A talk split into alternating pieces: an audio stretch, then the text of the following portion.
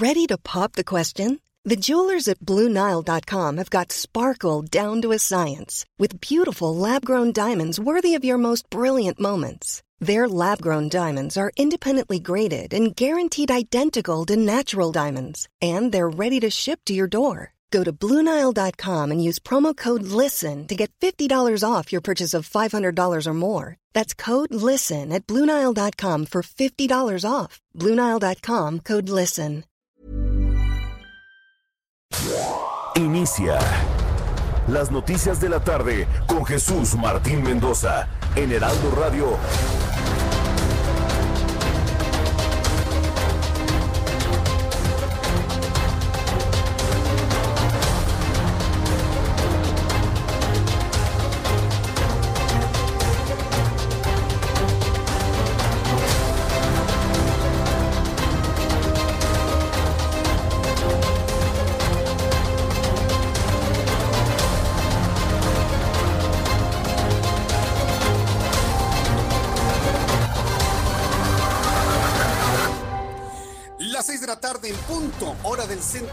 País, hora del centro de la República Mexicana. Bienvenidos, muy buenas tardes. Iniciamos el Heraldo Radio de esta tarde del viernes. Es viernes, se nos terminó la semana 8 de enero del año 2021. La primera semana activa, la primera semana hábil se ha terminado de este año 2021 y parece que llevamos ya la mitad del año con la cantidad de noticias que se han generado en los últimos días. Súbale el volumen a su radio. Les saluda Jesús Martín Mendoza con toda la información importante hasta este momento.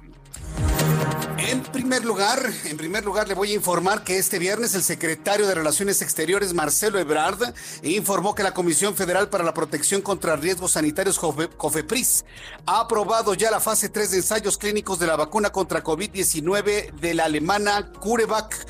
Ya se están haciendo pruebas ahora con una vacuna proveniente de Alemania y bueno, pues la estrategia que ha diseñado Marcelo Ebrard, que no el secretario de Salud, es una estrategia de Marcelo Ebrard, es tener todas las vacunas posibles para poder juntar millones de vacunas y empezar con una gran cruzada de vacunación en México. Evidentemente esto se está haciendo en todo el mundo, pero por lo pronto esto es lo que sucede aquí en México. Como verá en este tipo de cosas, no aparece Gatel, no aparece Alcocer, están de, de Oquis nada más, par de floreros y bueno, pues aquí el mérito y el crédito se lo está llevando Marcelo Ebrard, quien es el secretario de Relaciones Exteriores. También le informo que la Ciudad de México y en el Estado de México se mantendrán en semáforo rojo, al menos hasta el 17 de enero. Se lo había adelantado, era previsible, vaya, era prácticamente lógico toda vez que la ocupación hospitalaria está en niveles muy altos, así lo informó esta mañana la jefa de gobierno Claudia Sheinbaum y así lo dio a conocer. ¿Cómo podemos salir del semáforo rojo? Pues actuando todos de manera responsable. Empresarios y ciudadanos, ciudadanas. Pues en la medida en que guardemos las medidas de sana distancia, de disminución de movilidad, eh, de quedarnos en casa, mientras mejor nos comportemos todos y todas en esta orientación sanitaria, pues más rápido vamos a salir del semáforo rojo Además, pues de este esfuerzo muy, muy importante que está haciendo el gobierno de México para poder traer vacunas y que es, pues esperemos la solución definitiva a, la pandemia del COVID-19. Bueno, pues esperemos que esa sea la solución. Nada más que yo sí le quiero decir a la jefa de gobierno que yo nada más cambiaría el orden de los factores, al fin que no altere el producto, ¿eh? Primero los ciudadanos, después los empresarios. Sí, porque luego me van a decir, ay, es como el empresario tiene abierto su restaurante, ¿qué puedo hacer yo? Pues tengo que ir. No, no, no. Si los ciudadanos somos los primeros en mantenernos en resguardo, así se abran plazas comerciales, restaurantes, centros de reunión, lo que sea, simplemente nadie, nadie iría. Es decir, la primera responsabilidad es de los ciudadanos. Eso es definitivo ¿eh? y absoluto. Y así de esa manera van a cerrar los eh, negocios que obligadamente por sus dueños o de manera terca se mantienen abiertos. Yo entiendo el problema económico y a ratito vamos a hablar precisamente con los líderes restauranteros en nuestro país para conocer cuál va a ser el impacto que esto implica el extender una semana más el semáforo en rojo. Y mire, Con el semáforo en rojo va a suceder lo mismo que con el naranja. Nos vamos a ir semana tras semana, semana tras semana, renovando el color rojo, porque la situación en la capital de la República, lamentablemente, es de pronóstico reservado. También le informaré que el presidente de este país dio a conocer que es posible que la vacuna desarrollada por la farmacéutica AstraZeneca y de Oxford, de la Universidad de Oxford, llegue a México una semana antes de lo previsto, ya que se contempla que sería a principios de marzo, pero ahora espera que llegue en el mes de febrero. Bueno, cuando llegue en febrero, esto será noticia. ¿Sí? Porque también hay que entender que, que AstraZeneca también tiene otros clientes en el mundo. Vamos a ver finalmente en qué lugar de la fila está formado México. Y hace unos días la playa de Cipolita en Oaxaca fue el centro de atención luego de que el irresponsable de Hugo López Gatel se exhibió vacacionando. Yo no pongo en duda el que tenga derecho a vacacionar. Esa es la diferencia de la posición de, de mi posición como Jesús Martín Mendoza. Él tiene derecho de ir y hacer con su vida lo que se le venga en gana. Él puede hacer con su vida un papalote. Lo que yo le cuestiono es que se haya exhibido de manera pensada y de manera premeditada. Eso es lo descalificable. Eso es lo que hay que señalarle al irresponsable de Hugo López Gatel. No que viaje, no que vaya, venga y se vea con amigos y familia. Eso lo hace usted, lo hace usted, lo hago yo, lo, lo hacemos todos. No, lo que no se vale es exhibirse como diciendo, mire, no pasa nada yo, pues, mire, estoy acá vacacionando. Eso es lo, lamentable y lo cuestionable. Bueno, pues como le decía, hace unos días Cipolite se convirtió en el centro de la atención debido a las irresponsabilidades de Hugo López Gatel, que eligió ese destino para pasar vacaciones ahí. Nuevamente la playa oaxaqueña se encuentra en el ojo de las críticas, ahora debido que alistan su sexto festival nudista, pese a los casos de contagio de COVID-19 siguen en incremento en el país. Ahí se necesita un llamado del gobernador del estado de Oaxaca, ¿eh? Alejandro Murat tiene que revisar ese asunto y establecer claras medidas en Oaxaca. Sí, porque ya eso es clarísimo que haya dos, tres personas que les importa un comino lo que sucede con el COVID-19, pero peor aún, con la gente que se muere por esta enfermedad. También informo que de acuerdo con funcionarios de la Fiscalía General de la República, el exdirector de Petróleos Mexicanos, Emilio Lozoya Austin, comparecerá el próximo 7 de marzo ante el juez federal para saber si la autoridad judicial acepta que opte al criterio de oportunidad y se asuma como testigo colaborador de la Fiscalía General de la República en el caso de Oderbrecht y la compra de agronitrogenados. También le informo que la jefa de gobierno de esta ciudad, Claudia Sheinbaum, anunció que como apoyo a todos aquellos restaurantes y negocios del centro histórico se les va a condonar los impuestos. También dijo que los arrendatarios de la zona darán 50% de descuento en las rentas a sus inquilinos. Un plan económico financiero, el primero con forma, ¿eh?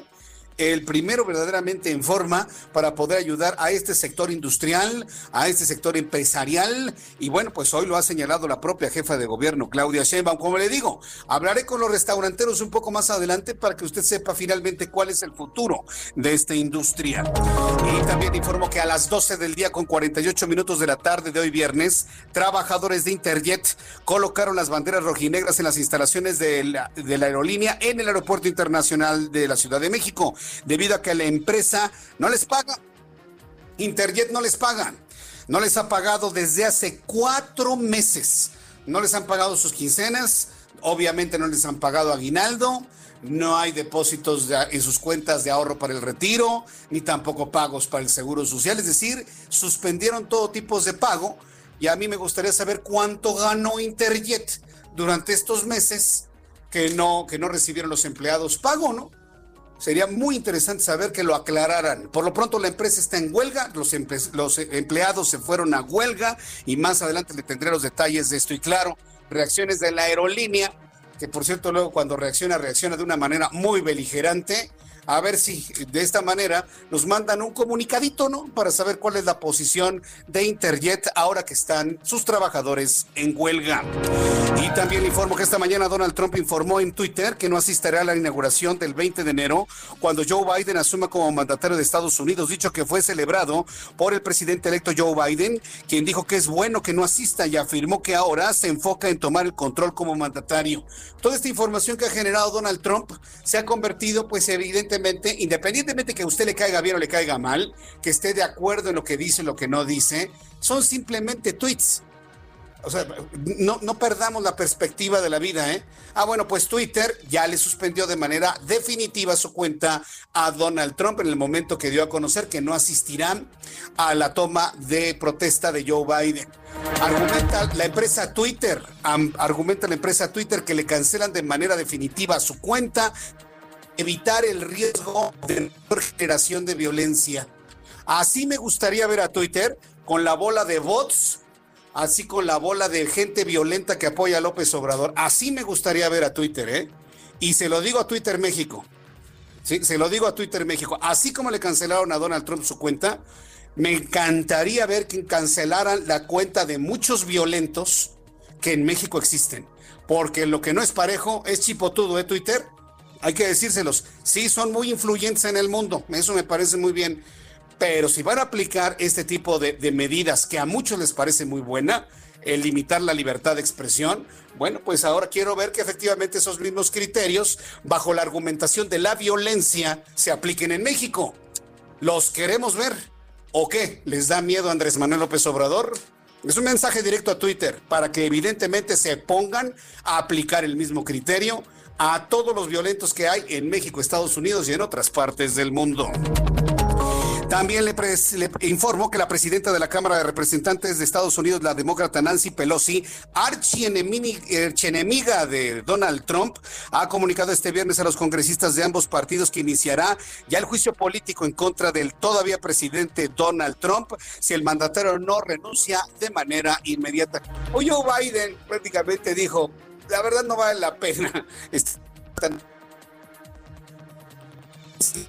mucho más un Joe Biden, pues dijo que en realidad no es algo urgente, pero pues Nancy Pelosi lo odia. No, sabe cómo lo odia y lo quiere aplastar a como dé lugar.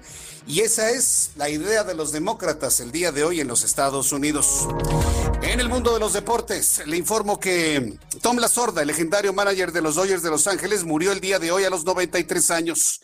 Tom La Sorda, ganador dos veces de la Serie Mundial y sobre todo quien creyó e impulsó a Fernando Valenzuela, al Toro Valenzuela. Más adelante vamos a platicar sobre la muerte de Tom La Sorda. Buscaré a Roberto San Germain para que nos platique, nos platique eh, la trascendencia de la vida de un Tom La Sorda que no nada más trabajó en los Dodgers, él era los Dodgers. Tom La Sorda era los Dodgers de, Los Ángeles y la verdad es que la pérdida de él pues marca un fin sin duda muy importante en el béisbol de las grandes ligas. Ya son las seis de la tarde con 11 minutos hora del centro de la República Mexicana. Saluda Mayeli Mariscal, nuestra corresponsal en el estado de Jalisco, con información sobre las eh, condiciones de restricción sobre COVID-19 en Jalisco. Adelante Mayeli desde Guadalajara. Hola, ¿qué tal? Muy buenas tardes. Buenas tardes al auditorio. Este domingo concluyen las medidas de contención del COVID-19 que se pusieron en marcha desde el pasado 25 de diciembre en la zona metropolitana de Guadalajara y en el municipio de Puerto Vallarta y no se van a extender por más días, así lo aseguró el gobernador de Jalisco, Enrique Alfaro Ramírez, quien recordó que será el 15 de enero cuando se presente un balance de resultados para evaluar si estas medidas lograron disminuir o no los contagios y eh, sobre todo pues también destacó que las decisiones se toman en coordinación con los expertos de la Mesa de Reactivación Económica y de Salud, es decir, que no son decisiones eh, que tome el mandatario estatal.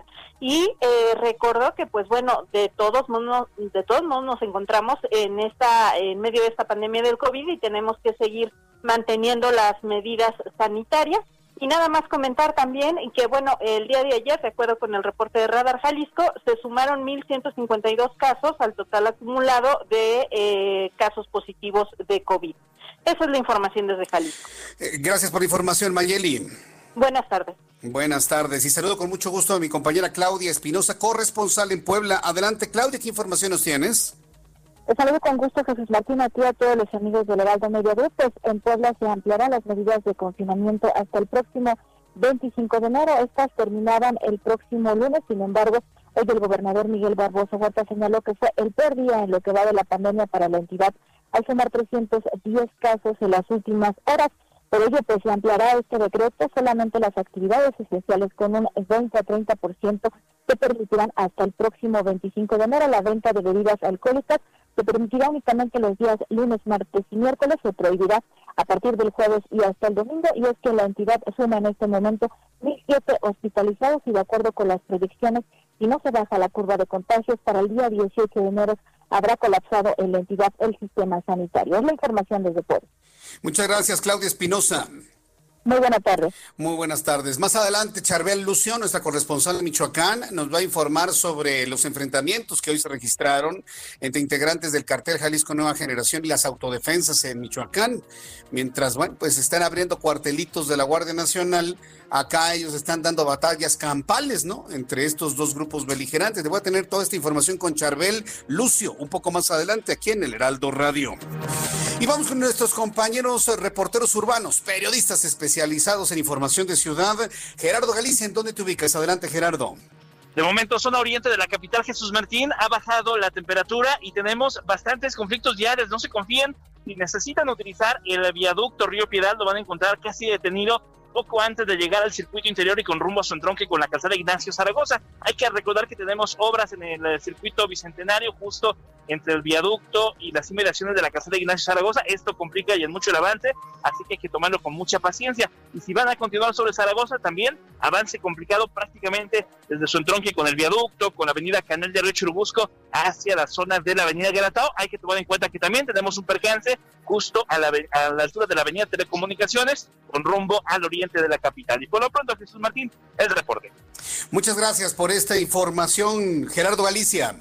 Hasta luego. Hasta luego, que te vaya muy bien. Está cayendo lentamente la noche en el centro de la República Mexicana. Daniel Magaña, adelante, te escuchamos. Muy buenas tardes. ¿Qué tal, Jesús Martín? Muy buenas tardes. Bueno, pues nosotros tenemos información de la zona de la vía de los 100 metros.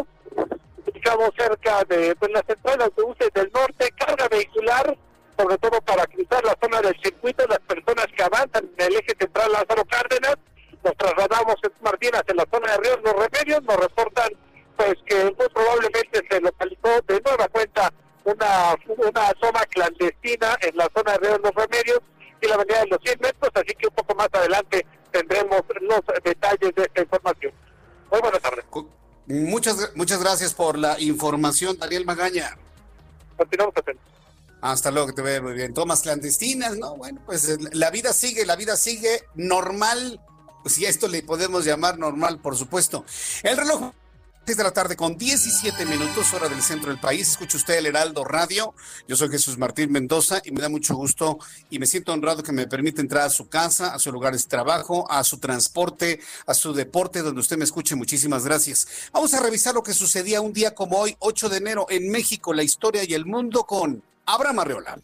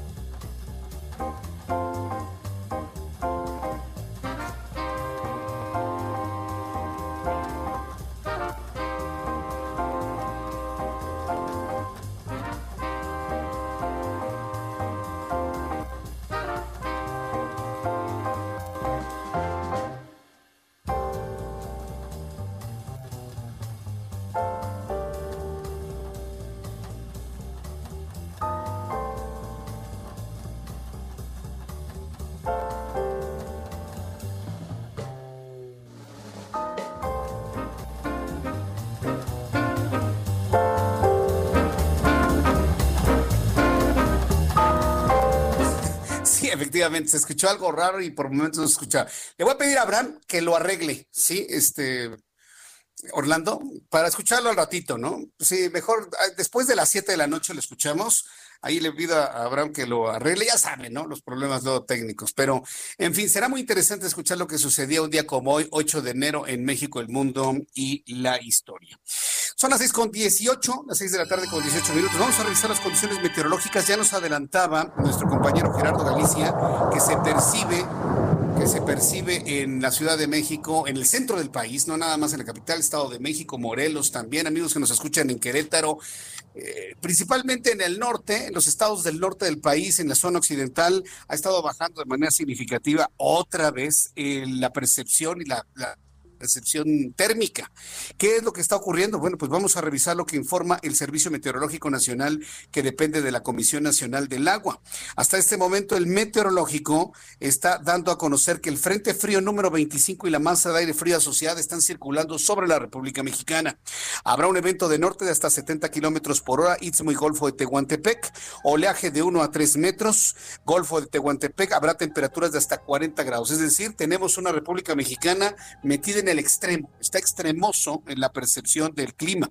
Para esta noche y madrugada, el Frente Frío número 25 se extiende sobre el Mar Caribe sin presentar efectos al país. Sin embargo, la masa de aire frío asociada al frente continuará generando ambiente frío a muy frío durante la mañana y noche sobre los estados de la mesa del norte, todos los estados del norte del país, y la mesa central, en donde se incluye al Valle de México con heladas al amanecer en las zonas montañosas de dichas regiones. Así que mucha atención, por favor, amigos que nos escuchan, aquí en el centro del país, en la alcaldía Magdalena Contreras, la zona montañosa de Álvaro Obregón, la alcaldía de Coajimalpa, Tlalpan, Xochimilco. Hay pronóstico de intenso frío durante esta noche y el amanecer de mañana, para que usted lo tome en cuenta. Y también nuestros amigos que nos escuchan en Sonora, en Chihuahua, en Coahuila, en las principales ciudades, sobre todo en Chihuahua, que sigue cayendo nieve, ¿eh? pintado de blanco esta zona de Chihuahua, seguirá bajando la temperatura de manera importante. Observamos un canal de baja presión en el sureste mexicano y la entrada de humedad del Océano Pacífico. Mañana este frente frío número 25 se seguirá alejando de la República Mexicana, pero el viento frío que ha impulsado al sistema se mantendrá en la mesa central, en la mesa del norte y va a alcanzar ya también partes de la costa del Golfo de México, para que usted lo tome en cuenta, por favor. Amigos que nos escuchan en Guadalajara, Jalisco, me da mucho gusto saludarlos. La temperatura en este momento en Guadalajara es de 16 grados, la mínima oscilará entre 6 y 7 y la máxima para mañana en 24 grados Celsius. Para usted que me escucha en Querétaro, gracias amigos que nos escuchan allá en Querétaro, el pronóstico del tiempo es el siguiente allá en el estado de Querétaro. La temperatura en este momento es de 17 grados. La mínima estará oscilando entre 12 y 13 y la máxima para mañana en 27 grados Celsius. Y bueno, para quienes se encuentran aquí en la capital de la República, con base a, mire, Acapulco Guerrero, tengo aquí el pronóstico de temperatura en Acapulco Guerrero, una temperatura mínima de 22 para el día de mañana y una máxima de 29, en este momento 27 grados en Acapulco Guerrero. Y aquí en la capital del país, temperatura mínima 7 grados, en las zonas más altas, inclusive entre 5 y 6, y la máxima para mañana, sábado, 19 grados Celsius.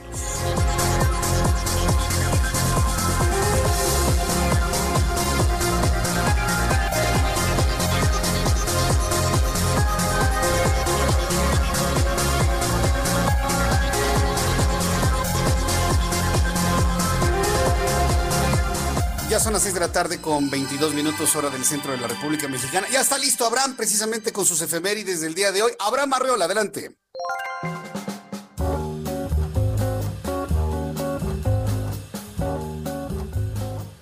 Amigos, bienvenidos. Esto es un día como hoy en la historia. 8 de enero. 1885 se celebra el Tratado de Paz y Amistad entre España y la República de Ecuador. En 1958 en Estados Unidos, el niño Bobby Fischer, de 14 años, gana el Campeonato Nacional de Ajedrez. En 1824 nace Francisco González Bocanegra, poeta y autor de la letra del himno nacional mexicano. En 1862 desembarcan en Veracruz escuadras francesas e inglesas para reclamar a México el pago de la deuda contraída con esos gobiernos. En el año 2016, el narcotraficante Chapo Guzmán es recapturado en la ciudad mexicana de Los Mochis, Sinaloa, después de su fuga de la cárcel en el verano del 2015. Y hoy en Estados Unidos se celebra el Jackson Day. Este día rememora la batalla de Nueva Orleans, la cual es un episodio de la lucha del pueblo norteamericano por lograr su independencia del gobierno británico. Amigos, esto fue un día como hoy en la historia. Gracias.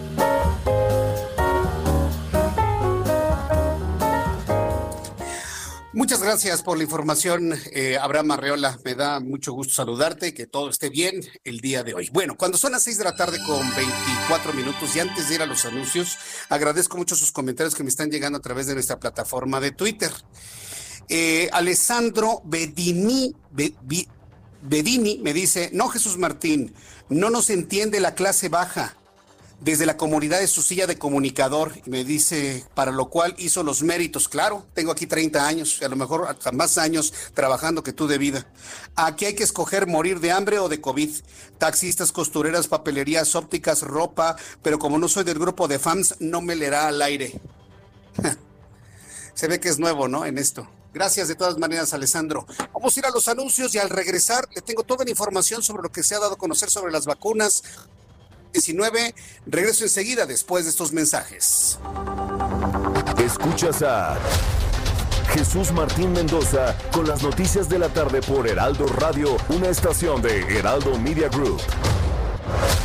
Escucha las noticias de la tarde con Jesús Martín Mendoza. Regresamos.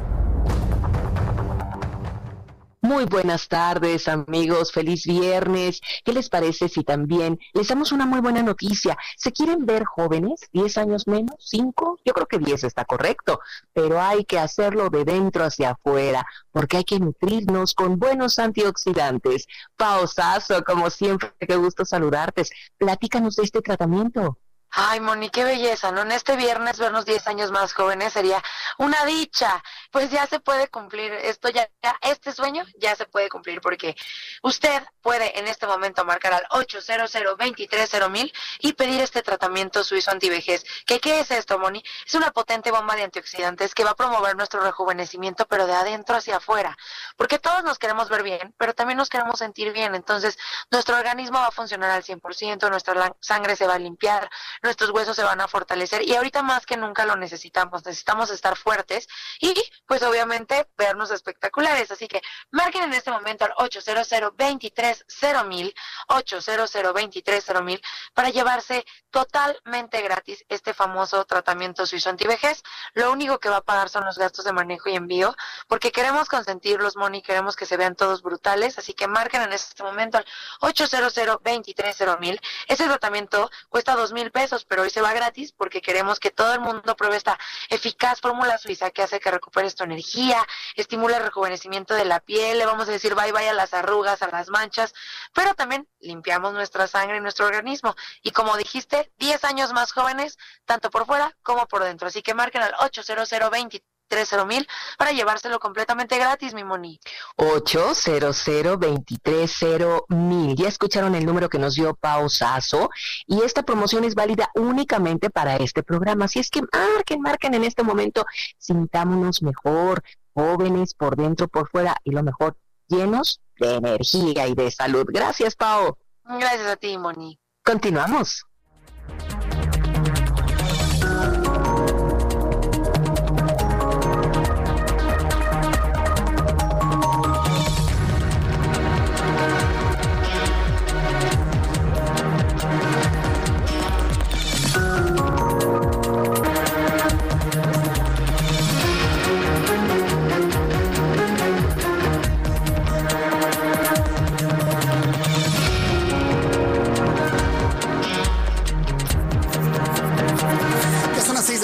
Con 32 minutos, hora del centro de la República Mexicana. Las 6 de la tarde con 32 minutos. He recibido varios mensajes eh, a través de mis plataformas de Twitter, de YouTube, eh, eh, sobre alguna observación en cuanto a los espacios, nuestros espacios comerciales.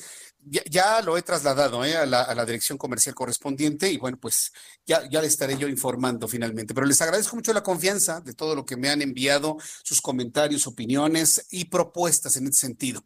También quiero decirle que estoy buscando al doctor Francisco Moreno, quien es el encargado de área COVID en el Hospital ABC. Usted sabe que tenemos esta comunicación con el Hospital ABC y lo buscaré precisamente, lo estamos buscando ya en este momento para que nos comente cuál es la situación que se vive en la capital de la República. Hay indicadores que muestran que sí, la situación es compleja, hay mucha gente que está enferma. Eh, y mire, le voy a decir una cosa, y no, con afán de, asustarlo, ni, ni, asustarla, ni mucho menos, pero hay personas que están muriendo de COVID en cuestión de horas, en cuestión de días. Así pasó con la presidenta del Instituto Electoral del Estado de Morelos. El lunes pasado escribió en su cuenta de Twitter que había dado positivo con COVID-19 y murió ayer. Tres días después de que dio positivo, vino un derrumbe completo en su estado de salud y murió. Acababa de tomar el cargo como eh, responsable del Instituto Electoral del Estado de Morelos apenas el 27, el 27 de noviembre. Y bueno, pues era una mujer realmente activa en mucho, mucho tipo de actividades. Y pues con sorpresa nos damos cuenta, nos sorpresa, nos damos cuenta precisamente del fallecimiento de esta persona. La verdad, muy lamentable, descanse en paz pero precisamente por eso le estoy pidiendo que a los primeros síntomas, sobre todo si usted anduvo de arriba para abajo en diciembre, pensando, ay, a mí no me pasa nada, si usted anduvo de arriba para abajo, anduvo en reuniones, en fiestas, anduvo haciendo todo y deshaciendo de todo, al primer síntoma, en ese momento vaya con su médico para que su tratamiento sea en casa, porque no hay hospitales. Así se lo pongo. No hay lugar. Al menos en el centro de México, ¿eh? No sé si alguien quiere irse a Chiapas o a Campeche, que están en semáforo verde, y por lo tanto intuyo que hay muchísimo espacio ahí. Yo le puedo asegurar que si vamos allá tampoco hay hospitales, o sea, sí hay, pero están llenos, saturados también. Entonces, el, asunto está complicado, está preocupante. Por eso yo le quiero decir, a los primeros síntomas, las personas que en este momento no tienen síntomas, se expusieron al virus y en los siguientes días van a sentir que pierden el olfato, en ese momento van con su médico para que le recete lo necesario y poder fortalecer su cuerpo para lidiar contra el virus los siguientes 15 días o tres semanas. Si usted lo deja pasar, si usted lo deja pasar, llegará el momento en que va a necesitar una, cama de hospital y no la va a encontrar. Y eso se va a convertir en un drama familiar. Entonces, a, a, decir las cosas como son, porque si empezamos ahí, ay, sí, mire, vamos a salir ya. Ojalá esto termine pronto. No, no, no va a terminar pronto.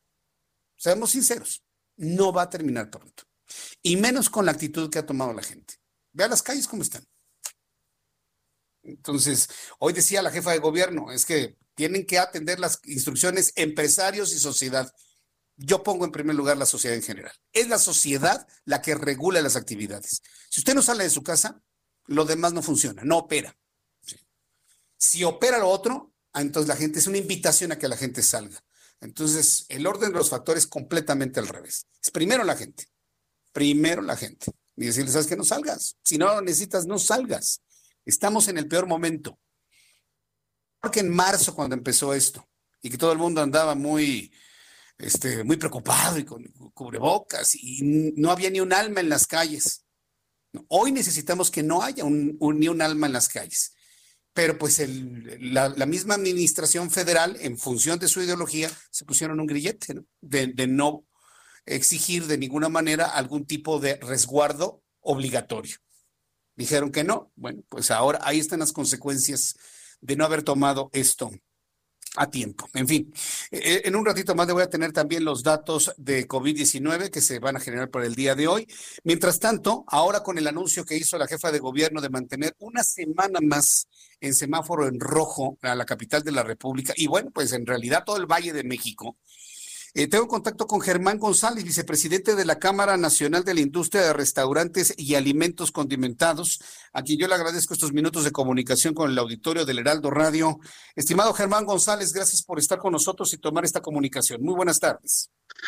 Jesús Martín, muchas gracias por invitarnos a tu programa y gracias por escucharnos. Muchas gracias por estar aquí con, nosotros. Eh, una semana más en semáforo en rojo. Eh, que evidentemente esto impide una activación o una actividad normalizada o más cercana a la normal para la industria restaurantera. ¿Cómo lo están viendo ustedes? ¿Qué les ha dicho eh, la jefatura de gobierno de la Ciudad de México? ¿Y cuáles son las alternativas que tienen? Pues mira, eh, el anuncio es lamentable, es, nos decepciona mucho. dices una semana más, pero la realidad es que la fecha es incierta. Eh, hoy las gráficas que mostró la jefa de gobierno, las tuvimos oportunidad de conocerlas ayer en las reuniones eh, que tuvimos con, la Ciudad de México, con las autoridades de la Ciudad de México, y lo que te das cuenta es que la curva va para arriba y no hay un momento en que se vea que va, a cambiar la tendencia y va a bajar. Entonces es incierto el tiempo que esto va a ser. Y, ese es el, fondo del tema. Eh, nosotros hemos estado buscando una invitación para dialogar con las autoridades porque eh, necesitamos encontrar una manera de abrir el semáforo rojo porque ya no, la industria ya no aguanta más. O sea, los recursos están exhaustos, o sea, con tener cerrados los restaurantes y tener que pagar todos sus gastos y todos sus compromisos, que principalmente son nuestros colaboradores, las rentas, los impuestos, todos los servicios que se paga, cerrados, sin ingreso o con el ingreso del servicio a domicilio que aporta muy poco de lo que vendíamos el año pasado o en fechas iguales y teniendo que pagar los gastos, lo único que tienes que hacer es meterle dinero a los negocios cada semana, cada día que abres. Eso se pudo hacer el año pasado porque estábamos en otras condiciones, teníamos reservas de efectivo, había voluntad de los bancos, había los mismos proveedores tenían una posición más holgada, pero hoy están, se acabó esa posición. Entonces, hoy lo que estamos pidiendo es, un grito de sobrevivencia, de decir, ¿sabes qué? Necesitamos no lastimar la parte sanitaria, pero tampoco podemos lastimar nuestros empleados, la economía y los patrimonios que hemos construido. Entonces, hoy ya no aguantamos más, necesitamos abrir, necesitamos encontrar la manera de abrir. Ahora, eh, eh, vamos a pensar, ustedes abren como restaurantes. Con, las, eh, con los criterios que se tenían el año pasado, ¿no? 30%, 40% con terraza, este, en fin, con todos los protocolos que ya conocemos. Si el llamado, si llega a ocurrir un llamado a la sociedad de no salir, porque eh, la situación parece que se agrava de manera acelerada en la Ciudad de México, pues, ¿qué sentido tendría abrir si no va a haber gente en las calles? ¿Qué, tanto un restaurante abierto es una invitación a que la gente salga y tenga el enorme riesgo de contagiarse de COVID? Es muy difícil conciliar ambas cosas. ¿Cómo lo ven ustedes en la industria restaurantera? O sea, lo que, lo que le solicitamos a la Ciudad de México no fue abrir con las mismas condiciones del semáforo naranja sino abrir más acotados. Ha habido estados de la República que han encontrado la manera de trabajar acotados los restaurantes en semáforo rojo. Hay muchos ejemplos. Ahí está Durango, ahí está San Luis Potosí, el mismo Estado de México empezando la pandemia, Baja California Norte, Jalisco, Baja California Sur. ¿Qué es lo que pasa? Que, em, o sea, la invitación a que se contagie la gente no es tal cual como la describe Jesús Martín, porque las condiciones que hay en los restaurantes de, salubridad por los protocolos que tenemos, las distancias, los elementos de protección personal, los filtros sanitarios que encontramos son, son bastante seguros. O sea, no te digo que estamos fuera de contagios, pero ayer le, le, presentamos estudios muy sólidos que se han hecho en Nueva York, que ha hecho la Universidad de Stanford, que ha hecho la Universidad de Northwestern, donde demuestran claramente que los contagios no suceden en los restaurantes. Los contagios, el 70-75% de los contagios, y la misma Ciudad de México y las autoridades de todo el país lo saben, suceden en los lugares, en las casas, donde, donde esas, esos, digamos, esos cuidados los, los soltamos. bajamos la guardia, nos desprotegemos y se hacen largas las estadías donde la gente se invita. ¿Cuál es la alternativa? Hoy la gente va y compra comida en su restaurante favorito y se meten 10 personas en un departamento. Beben, quitan las condiciones de salubridad y ahí están los contagios. Eso es lo que acepta la Ciudad de México que sucede. Entonces nosotros lo que le estamos ofreciendo es un balance, es decir, oye, puedes hacer que la gente no tenga que invitar en su casa, no tenga que cocinar en su casa, no haga grupos y fiestas y reuniones familiares, sino se salga a mesas que no son más de tantas personas, que los ambientes están controlados, que las estadías están, que los horarios están limitados. O sea, es abrir acotadamente y generar el balance entre este salubridad y no matar la economía. O sea, nuestra propuesta es, tenemos que convivir. Y lo más importante, Jesús, esto va a durar cuatro o seis meses. Este baile no es de una semana. Y nos dijeran, oye, la próxima semana abren y ahí están las condiciones, pero eso no va a suceder. Tú y yo sabemos que esto viene por muchas, muchas semanas más. Entonces tenemos que encontrar la fórmula para poder coexistir, cuidándonos sin romper con la economía. Ahora, este planteamiento que me parece muy interesante de la forma como se está dando el contagio, yo precisamente acabo de revisar material de la Organización Mundial de la Salud y bueno, pues advierten de los lugares cerrados en donde puedan estar flotando las microgotas de saliva, donde viaja el virus, etcétera, etcétera. Se recomienda ventilar. Yo he visto establecimientos de restauración que, bueno, están ventilados y que cuidan mucho este asunto. Ahora, este, este esquema que nos acaba de describir hace unos instantes Germán González, ya se lo plantearon a la jefa de gobierno. ¿Qué opina sobre eso? Sí, ayer tuvimos, eh, tuvimos varias reuniones, hemos tenido diálogo permanente, o sea, nosotros hemos, nuestra intención y es, es dialogar y acordar. Obviamente es lo que estamos buscando y es lo que nos toca como representantes de la industria. Entonces, claro que se lo presentamos. Hay estudios donde en, un, en unas condiciones tan graves como la que estamos viviendo, pues se puede manejar en, al aire libre en la apertura. O sea, hay muchas ciudades, hay muchos ejemplos en el mundo donde abrieron, dejaron abrir las terrazas, los patios, poner ciertas mesas en la calle y, y, nadie, nadie adentro. O sea, tiene razón, lo que estás describiendo es justo lo, los estudios científicos. Estos aerosoles que se transmiten por las gotículas, pues es más fácil que sean en lugares cerrados. Si estamos en un momento tan grave de la pandemia, pues no dejemos los lugares cerrados. O sea, las, los lugares que tengan las condiciones de tener ventilación adecuada y que tengan los patios famosos, las terrazas, pues dejémoslos trabajar. Esa es una de las propuestas que les hicimos ayer. La recibieron bien, pero sentimos que están atorados con el tema de las camas. O sea, hoy el, cuello de botella de la ciudad son las camas, no son eh, o sea, y, las camas es algo que está fuera de lo que podemos hacer los restauranteros. O sea, ¿por qué no triplican el número de camas? O sea, ayer se lo dijimos, no nos des un mes de, de, impuestos sobre la nómina. ¿Para qué nos das 20 millones de pesos que al final a nadie le cambia nada la vida? Mejor eso, pon más camas, pongan más, más, más médicos, renten hospitales resuelvan el cuello de botella y déjenos trabajar, porque esa es la única salida que hay para esta convivencia que te digo entre la salud, entre que no nos muramos y que no nos muramos de hambre. Esa es una buena propuesta, ¿no? Pues en lugar de que les den el dinero a ustedes, que vaya, que ha sido un clamor, ¿eh? el, apoyo económico a través de un plan fiscal, un plan económico para empresarios. Pero si ustedes ven que ese dinero puede servir más para, para camas de hospital con todo el equipamiento, respiradores, pues me parece que es, es una propuesta pues muy aceptable. ¿Cuándo se van a volver a reunir con la jefa de gobierno? Pues esperamos que la próxima semana. Eh, sí, sí, eh, claramente lo que dices de los confinamientos, si los confinamientos no vienen acompañados de programas decididos de apoyo a la nómina, o sea, en todos los países tú ves que cierro, no te dejo trabajar, ok, pero yo me, yo me hago cargo de la nómina de tus empleados por un tiempo determinado. Eso lo vimos en Estados Unidos en el, con el famoso PPP. ya, ya viene la segunda ronda del PPP, te dan dos, tres meses de nómina. Entonces sí cerramos, hablamos con el casero con, y tal, y nos hacemos chicos y, hibernamos, ¿no? Pero lo que no puedes hacer es hibernar sin trabajar, pagando todo lo que tienes que pagar y sin que nadie te ayude. Esa no es una propuesta que sea factible hoy.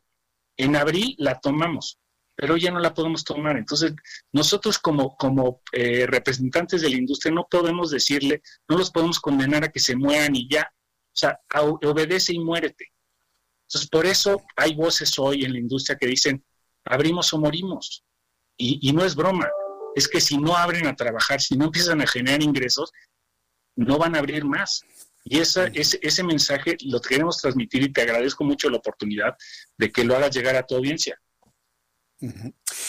Bien, pues eh, Germán, Germán González, no nos queda más que esperar esa nueva reunión con, eh, con, la jefa de gobierno, imagino con otros gobernadores también que están en situaciones similares en esta industria, obviamente a nivel nacional.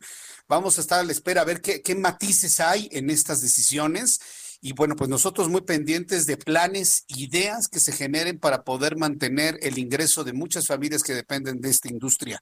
Eh, Germán González, gracias por tomar la llamada y cuando necesiten dar a conocer algo, aquí estamos en el Heraldo Radio, ¿eh? por favor. Te agradezco muchísimo la oportunidad y te deseo que estés muy bien.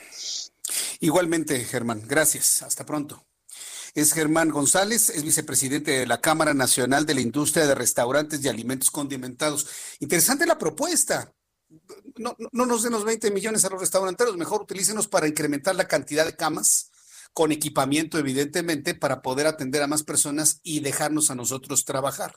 La situación en este momento en el centro del país es, eh, está empezando a un nivel crítico, por lo menos de quienes están en la primera línea de batalla y precisamente entro en contacto con el doctor Francisco Moreno, eh, que él está en el hospital, él es el responsable del área COVID del Hospital ABC. Doctor Moreno, me da mucho gusto saludarlo. Gracias por regalarnos estos minutos en momentos muy difíciles. Muchas gracias, doctor.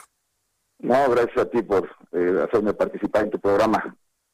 Una semana más el semáforo en color rojo, pero ¿cuál es la, experiencia? ¿Cómo lo están viendo ustedes que están en la primera línea de batalla contra el COVID-19? ¿Cuál es la situación, doctor?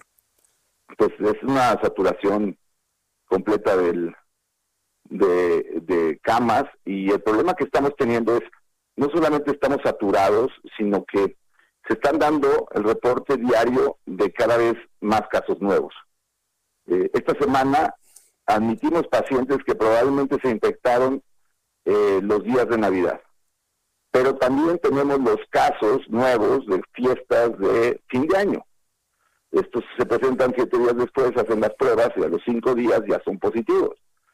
Entonces, desafortunadamente, no solamente vemos la situación difícil ahorita, sino se ve que va a continuar estando difícil porque ahora viene lo que ocurrió de los contagios de eh, eh, las fiestas de Año Nuevo, que ahorita están dando pruebas positivas y que la semana que entra van a necesitar camas, cuando ya ahorita no tenemos camas. Vaya. ¿Qué alternativas visualiza como eh, conocedor de esto de primera mano? ¿Qué, alternativas se tendrían para una Ciudad de México, el Estado de México, cualquier otra parte del país que esté en una situación como esta, tomando en cuenta que están saliendo los contagios de todas las fiestas del fin de año. ¿Qué alternativas habría, doctor? Pues el problema es que eh, ya los contagiados ya no tienen alternativa. La alternativa que tienen ellos es quedarse en casa y no contagiar a más gente para que esto no se siga propagando, porque lo que hemos visto a partir de que empezó diciembre es un crecimiento cada vez mayor en el número de casos. Eh, cada, cada día parece que rompemos el récord del día con más casos no solamente porque hay más pruebas, sino realmente hay más contagios y realmente también esto se ve reflejado en que hay cada día un mayor número de fallecidos. Entonces, eh, el que está contagiado, pues ahorita que se quede en la casa para evitar que tenga una, una diseminación de la enfermedad y vigilar sus signos para que si es necesario tratar de ver si se puede hospitalizar en forma temprana porque este es un círculo vicioso. Al no tener camas, los pacientes no llegan temprano a tratarse porque no hay disponibilidad. Entonces llegan muy tarde cuando hay disponibilidad y entonces la estancia es más prolongada porque requieren de una atención más compleja. Si llegan a requerir eh, asistencia mecánica ventilatoria, nosotros tenemos un estudio aquí en el hospital, los que requieren ventilación tardan tres semanas en ser dados de alta, los que no requieren ventilación una semana pues si tienes todos pacientes que están requiriendo terapia intensiva y ventilación, pues obviamente te saturas. Bien, entonces nosotros hemos hecho el llamado que las personas que tengan los primeros síntomas y el primero más reconocible es la pérdida del olfato, tal vez un poco de tos o temperatura, ir inmediatamente con el médico para empezar una medicación o una atención eh, ambulatoria, ¿no, doctor? Para no, no tener la necesidad de ir a un hospital. y la otra cosa que es importante es que si yo salí positivo ahorita, vea con quién estuve los últimos cuatro días, les avise que estoy positivo, que no les dé pena, es, da pena decir que no salí positivo, salí positivo, avísales, porque a lo mejor algunos de ellos, una, no lo saben, dos, no van a estar bien diagnosticados, o tres, que es peor, van a ser asintomáticos, van a seguir saliendo y van a seguir propagando el virus. Entonces, también es importante que en esa responsabilidad que tenemos, si alguien sale positivo, que le avise a sus contactos para que ellos se hagan la prueba al tiempo necesario después del contacto y de esa manera prevenir la diseminación que tenemos. Al no, al no realizar pruebas, eh, más que de un número muy corto, eso nos estaba pasando antes. Ahora, afortunadamente, a través de los diferentes gobiernos, por el gobierno de la Ciudad de México, se han aumentado el número de pruebas. Eh, eso facilita que si tú eres un asintomático, te quedes en casa porque tienes COVID. Aunque no tengas síntomas, puedes contagiar COVID. Ese llamado a que sean responsables y si yo estoy contagiado, avise, pues también es importante. Bien, eh, como última pregunta, doctor, ¿esto que está viviendo México y en particular el centro del país se está replicando en otras partes del mundo? ¿O, es, es, una condición propia mexicana de un manejo no muy eficiente de, de esta pandemia? ¿Usted cómo lo ve? Bien, todo el mundo ha habido o rebrotes o en el caso de nosotros un repunte. Es evidente que eh, en la época invernal eh, favorece la transmisión de infecciones respiratorias por múltiples causas. Pero desafortunadamente aquí en México tenemos el índice de letalidad más alto, tenemos el sistema de trabajadores de salud con la mayor mortalidad del mundo, eh, tenemos eh, probablemente dos veces más o tres veces más el número de fallecidos que la cifra oficial, porque muchos no se hace diagnóstico en el momento del fallecimiento. Pues la verdad es que los números de México son alarmantes.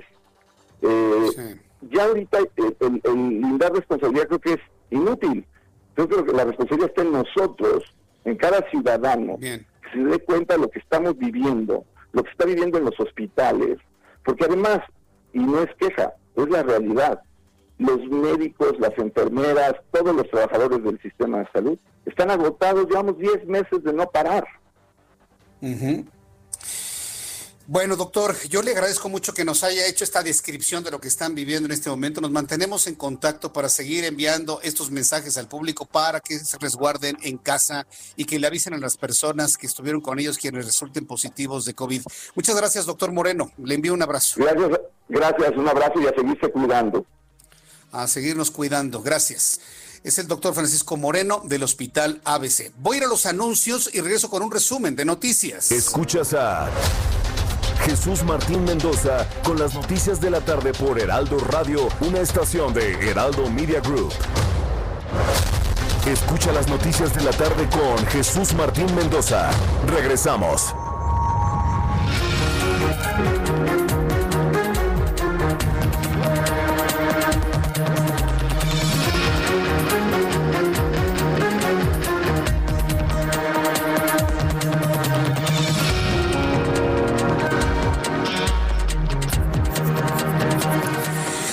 7 en punto, las 19 horas en punto, hora del centro de la República Mexicana. Le presento un resumen con las noticias más importantes. En entrevista con el Heraldo Radio, Germán González, vicepresidente de la Cámara Nacional de la Industria de Restaurantes y Alimentos Condimentados, dijo a través de estos micrófonos al público del Heraldo Radio que la industria restaurantera ya no puede más luego de un encuentro que sostuvieron con la jefa de gobierno de la Ciudad de México. Y mire que es un ejemplo que se puede repetir en varias partes del país, usted que me escuche en toda la República Mexicana, al menos aquí se escuchan documentaciones de ya no tener la posibilidad de mantenerse cerrados durante una semana más. Dice, el año pasado sí lo podíamos hacer porque teníamos remanentes. En este año 2021 ya no tenemos remanentes hizo la propuesta al vicepresidente de la Cámara Nacional de la Industria de Restaurantes y Alimentos Condimentados a los gobiernos que en lugar de apoyar a los restauranteros ese dinero se destine para la adquisición de más camas de equipamiento y que a ellos los puedan dejar trabajar. En más de este resumen de noticias, desaparecer o minar la autonomía de los órganos constitucionales autónomos como el Instituto Federal de Telecomunicaciones es debilitar al Estado mexicano, su especialización y rigor técnico, señaló el regulador en un comunicado. El IFT que está bajo la amenaza de López Obrador de desaparecer, imagínense lo que nos tardamos en independizar todo lo que tiene que ver con telecomunicaciones, lo quiere retomar para control de el presidente que ustedes eligieron, los 30 millones. Bueno, pues hoy, ante esa alarma que se ha generado, ante la intención de desaparecer al INAI, al Instituto de Transparencia, y desaparecer al Instituto Federal de Telecomunicaciones, el IFT indicó que las telecomunicaciones y la radiodifusión son pilares para la recuperación económica en la actual situación derivada de la pandemia. También informo que el Fondo Monetario Internacional estimó que México recuperará hasta 2027 el Producto Interno Bruto per cápita o ingreso por persona que tenía antes del impacto de COVID-19 hasta 2027. Ya no le toca a este señor que está en Palacio Nacional, ya no le va a tocar a él. Y consideró que pudo haber hecho más en la parte fiscal y monetaria para enfrentar la pandemia el director del Departamento del Hemisferio Occidental del Fondo Monetario Internacional, Alejandro Werner, sostuvo que la economía de este pobre país, México, ese de pobre lo digo yo, de nuestro pobre país, tiene un reto enorme de crecimiento en el mediano plazo tras la contracción en 2020 a consecuencia del impacto de la pandemia, estimada por el Fondo Monetario Internacional que el derrumbe de nuestra economía ronda entre el 9 y el 10% del Producto Interno Bruto. También informo que militantes de Morena, hablando de asuntos de política, militantes de Morena en Colima lanzaron huevazos al líder nacional del partido Mario Delgado y a Indira Vizcaíno, precandidata a la gobernatura de Colima al salir del Comité Ejecutivo Estatal. Simpatizantes de la diputada federal Claudia Yáñez, pescadores de Manzanillo y militantes de Morena les arrojaron huevos a ambos por la inconformidad ante la supuesta imposición de Indira Vizcaíno como precandidata a la gubernatura del estado de Colima. En otros asuntos, Twitter, la influyente plataforma de red social, suspendió la cuenta de Donald Trump por violar las reglas de la red social. Esto después de los tweets que compartió el mandatario durante los violentos disturbios que se suscitaron en el Capitolio de los Estados Unidos de la ratificación de la victoria de Joe Biden. Durante las manifestaciones en el Capitolio el pasado miércoles, Donald Trump compartió un video y un mensaje, pero hoy la plataforma Twitter dice, suspendemos de manera definitiva la cuenta de Donald Trump para evitar más llamados a la violencia. El gobierno de Dinamarca reveló, no el de México, ¿eh? No, sí, porque ya hay algún chairo por ahí que se siente danés.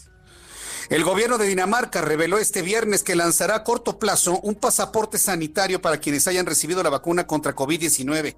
El Ministerio de Salud está trabajando en un pasaporte COVID-19 que se espera esté listo a principios de 2021. La idea es que los propios ciudadanos puedan imprimirlo de la página web donde se encuentra su información sanitaria personal. Este es un antecedente que nos habla de los cambios del mundo, ¿eh? de la nueva realidad, del nuevo mundo. ¿eh? Un pasaporte que le garantice a usted que ya está vacunado y que no va a contagiar a otros en un país. Imagínese esto. El legislador estatal de Virginia Occidental, Derrick Evans, el más de este resumen de noticias, fue acusado de ingresar en una área restringida del Capitolio Federal luego de que se transmitió en vivo cuando irrumpe en el edificio con una turba de partidarios de Donald Trump. Ken Hall, fiscal federal de Washington, anunció el cargo contra el congresista estatal el viernes en una videoconferencia en la que presentó nuevos cargos contra miembros de la turba que ingresó violentamente al Congreso el miércoles. Su abogado dijo que no había visto la querella contra Evans y no podía comentar, pero la televisora WSAZ colocó un video video en Twitter en donde muestra agentes del FBI sacando al legislador de su casa, ya esposado, ya detenido. Le tendré más detalles y reacciones sobre esto en los próximos minutos aquí en el Heraldo Radio. Ya son las 7.05, las 19 horas con 5 minutos hora del centro del país. Le invito para que siga con nosotros aquí en Heraldo Radio y le saluda Jesús Martín Mendoza.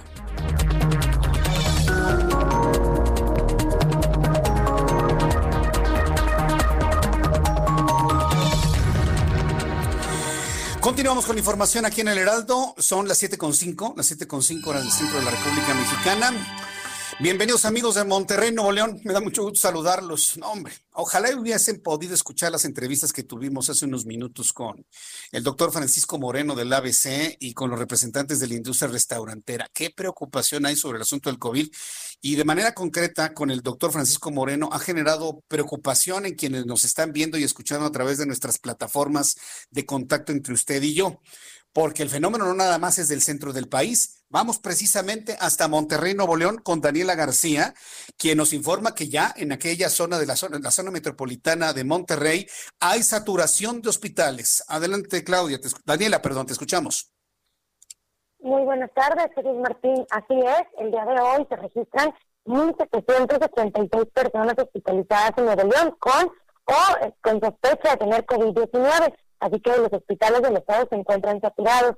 El secretario de Salud del Estado, Manuel de la Boca Vázquez, reveló esta tarde que actualmente los hospitales locales se encuentran pues, prácticamente llenos y de hecho el Hospital Metropolitano eh, tiene actualmente 60 pacientes que se encuentran en espera de poder tener una cama para poder recibir atención médica. Ya en días pasados el secretario había revelado que había 30 personas en esta situación, sin embargo, pues el número ya se dobló al día de hoy. Eh, la ocupación hospitalaria del Estado se encuentra por encima del 70% y de hecho hay 410 personas que se encuentran en terapia intensiva y conectados a un respirador, según pues lo que ha informado la autoridad estatal.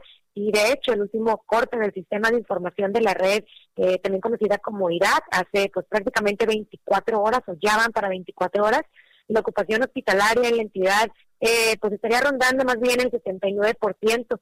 Cinco de los hospitales en el estado se encontrarían en su nivel máximo de ocupación, pero ocho se encuentran ya totalmente saturados y no, y no cuentan con ventiladores disponibles.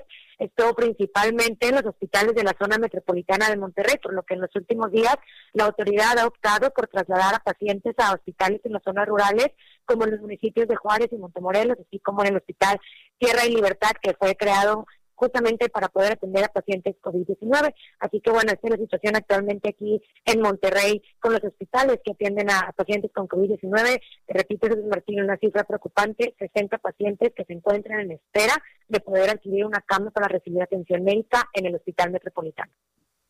Gracias por la información, Daniela García. Nos mantenemos en comunicación permanente de lo que está sucediendo hoy en Monterrey. Muchas gracias, Daniela. Así es, pendientes y buenas noches. Mm, claro, muy buenas noches, gracias. Daniela García, indefendible, injustificable todas las políticas que se han seguido a nivel federal, como algunos los defienden, ¿no? No, no, no, aquí, esta es la realidad. Hay saturación en los hospitales de Monterrey, hay saturación en los hospitales de Monterrey. Y como nos lo decía el doctor Francisco Moreno hace unos instantes, usted que lo pudo escuchar en la República Mexicana, en este momento están saturando los hospitales todos aquellos que sin sana distancia y sin el más mínimo cuidado se fueron a posadas, se fueron a fiestas, fiesta de Navidad y ya inclusive en este momento están llegando quienes se contagiaron en la fiesta del Año Viejo. Eh, y tenemos una condición de incremento muy importante y lo saben en todos los estados. Lo saben en Jalisco, lo saben en Nuevo León, lo saben en la Ciudad de México, en el Estado de México. Entonces vienen semanas donde vamos a conocer saturación, desesperación, gente que se muere en su casa, que se muere en las esperas de los hospitales. Yo, yo se lo planteo así para que luego no nos sorprendamos. Pero ¿qué es lo que tenemos que hacer lejos de tener miedo, temor, preocupación y lo que usted está sintiendo en este momento en su corazón mientras yo le estoy informando? Tenemos que ocuparnos más que preocuparnos, mantenernos en casa. Si no, eh, no debemos salir, no salgamos únicamente una persona para salir a adquirir alimentos, nada más. Si usted tiene la posibilidad de no eh, ir al trabajo, no vaya o hacer home office. Es muy importante. Sí, ya sé que hay personas que dicen, no, pues unos podrán, pero otros no podemos. Es precisamente un riesgo que existe actualmente, no nada más en México, sino en muchas partes del mundo. Entonces, el COVID no nos está dando tregua, no está controlado. Es una mentira lo que dijo Alcocer deberíamos de, denunciarlo en cortes penales internacionales, a él, a Gatel y a otro más, por estar diciendo en la conferencia de mañana que ya todo está bajo control, ya que ya, ya, ya salimos, ¿eh? esto ya se controló. Eso es un crimen. Eso es un crimen, porque mucha gente ignorante va y sale, ah, ya lo controló mi, mi presidente, ya lo controló mi cabecita de algodón, entonces ahora sí salgo, ¿no? ¿Cuántos han pensado así y están hospitalizados en este momento? A ver, ¿cuántos? Entonces, sí es muy grave lo que está sucediendo. Espero que se estén dando cuenta en la federación los efectos de estar diciendo que ya se controló la pandemia. No está controlada. Es más, está fuera de control. Está fuera de control, lamentablemente. ¿Quién lo puede meter en control? Los que están en Palacio Nacional, no. Somos usted y yo. Vuelvo a lo mismo. Usted y yo somos las únicas personas que podemos controlar esto. Vamos con nuestros compañeros reporteros urbanos. Gerardo Galicia, ¿en qué zona te ubicas? Adelante, Gerardo. Hemos llegado, Jesús Martín, a la colonia Roma Norte. Estamos justo ubicados en la avenida Álvaro Obregón y su cruce con Avenida de los Insurgentes. Se están concentrando ciclistas, Jesús Martín. Van a realizar una rodada hacia el paradero del metro Martín Carrera y luego hacia las instalaciones del diario Milenio. Y es que nos comentan que en lo que va de la semana son dos ciclistas los que han perdido la vida. Lamentablemente uno de ellos es, eh, era comunicador también, trabajaba eh, para Grupo Milenio y por ello van a realizar un mitin en ese punto. También otro de los ciclistas que pierde la vida eh, ocurrió en la semana a la altura del paradero Martín Carrera. La rodada Jesús Martín tiene como objetivo, como destino, justo estos dos puntos. Van a comenzar trasladándose hacia el paradero del metro Martín Carrera sobre el eje 1 Oriente y por este motivo tenemos ya la presencia de elementos de eh, tránsito de la Policía Capitalina. Los eh, jóvenes deben ser cerca de 35, tal vez 40 ciclistas, los que de momento están sobre el camellón y tenemos cerca de 30 elementos policíacos en bicicleta también que los irán acompañando a lo largo de ese, eh, de ese trayecto. La ruta no está definida, en primera instancia van a utilizar insurgentes hacia el norte, en los próximos minutos podríamos tener algunos cierres a la circulación. Por lo pronto, Jesús Martín, el reporte ha dejado de llover ya en esta zona. Correcto, gracias por la información, Gerardo. Hasta luego. Hasta luego, que te vaya muy bien. Efectivamente, en algunos puntos cayó lluvia, pero en realidad, más que lluvia, es como una ligera aguanieve a una mayor altura. Vamos con Daniel Magaña. ¿En dónde te ubicas, Daniel? Adelante. ¿Qué tal, Jesús Martín? Eh, muy buenas tardes. Pues ya te adelantaba esta información. Nos ubicamos en la avenida de los 100 metros, en la colonia Nueva Industrial Vallejo, justamente en bajo puente de Río de los Remedios. Ya te adelantaba esta información y es que pues corroboramos precisamente que personal de inspección física de Pemex pues pidió el acompañamiento de también personal de protección civil y bueno pues ubicaron algunas tomas clandestinas en este punto tomas de hidrocarburos podrían ser cuando menos seis tomas las que se han ubicado en este pues bajo puente eh, comentan el personal pues de inspección física pues que será pues prácticamente hasta el día de mañana ya con mayor equipo que puedan descubrir estas válvulas para poder pues de alguna manera eh, subsanar esto que se había colocado para robar el combustible está justamente en el bajo puente, continúa lloviendo en este punto pues de la alcaldía Gustavo Madero, lo cual bueno pues ha generado que pues los eh, elementos tanto de protección civil como de inspección física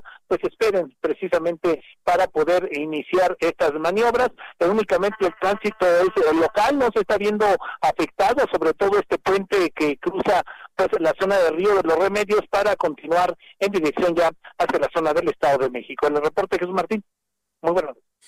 Entonces es un bajo puente que se encuentra en la Avenida Central, me decías, ¿verdad? Es la avenida de los 100 metros, abajo, precisamente es en la parte de abajo, en donde se encuentra el río de los remedios. De hecho, es un lugar de difícil acceso, por lo que, bueno, pues nos comentaban los de inspección física que no entienden cómo, pues no había habido una denuncia previa. Ellos, bueno, precisamente al sentir un flujo distinto en los ductos que cruzan en este punto, ellos abojaron a inspeccionar, pero bueno, es un lugar en el que, pues, tienen que seguir hasta dónde es en donde se encuentra precisamente alguna de las válvulas en donde pues seguramente llenaban bidones o ya pues incluso alguna pipa aquí en la zona de la Gustavo Amadero. Muchas gracias por esta información, eh, Daniel Magaña. Muy buena tarde. Hasta luego, muy buenas noches. Ya, esto sucede allá casi en el Estado de México. ¿Usted cree que una persona pobre, olvidada de los anteriores gobiernos, llegó y encontró unas válvulas abajo de un bajo puente y de ahí está haciendo revolución vendiendo gasolina? Por favor, por favor. Esto requiere información privilegiada de dónde están las válvulas y dónde van los ductos. Por favor, no hay que tener dos dedos de frente para entender que aquí están metidos los mismos de la paraestatal, sin duda alguna. Pero bueno, vamos a estar muy atentos de lo que suceda en este lugar de la avenida 100 metros. Saludo con gusto a Francisco Villalobos desde Houston con una actualización de cómo están las cosas en Estados Unidos. Donald Trump dice que no va a asistir a la toma de posesión y Joe Biden lo celebra. Adelante, Francisco. Mi querido Jesus Morning, ¿cómo estás? Muy bien, muy buenas noches, feliz viernes, ¿cómo estás, compañero?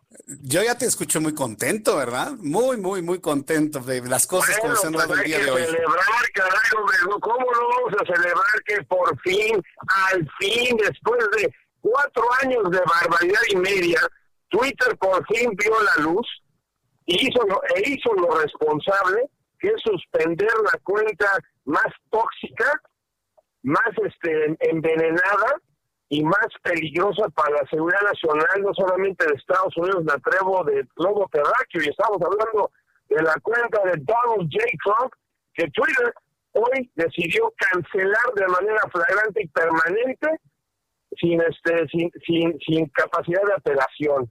Esto no solamente por este por los, los actos sucedidos en el Capitolio la, este, este 6 de enero que creo Jesús Martín, pero o sea, este también eh, lo que al parecer lo que estaban encontrando la gente de Twitter es que se estaba manejando la organización de posibles nuevos ataques al Capitolio, en el cual estaban utilizando palabras claves, aunque no lo creas, palabras claves de la cuenta de Twitter del presidente de los Estados Unidos para coordinar esos ataques que, que estaban planeados para el 17 de este mes, tres días antes de la inauguración del presidente Biden, en diferentes capitolios de Estados Unidos, incluyendo este recién este atacado Capitolio de los Estados Unidos. Entonces, eh, o sea, no solamente se le está cayendo la noche a presidente de Estados Unidos, pero realmente nos estamos dando cuenta que lo fortuito que fuimos, o que yo creo que fuimos todos, Jesús Martín, porque a nadie le conviene ah, que Estados Unidos caiga en un golpe de Estado y que caiga bajo el poder de este hombre.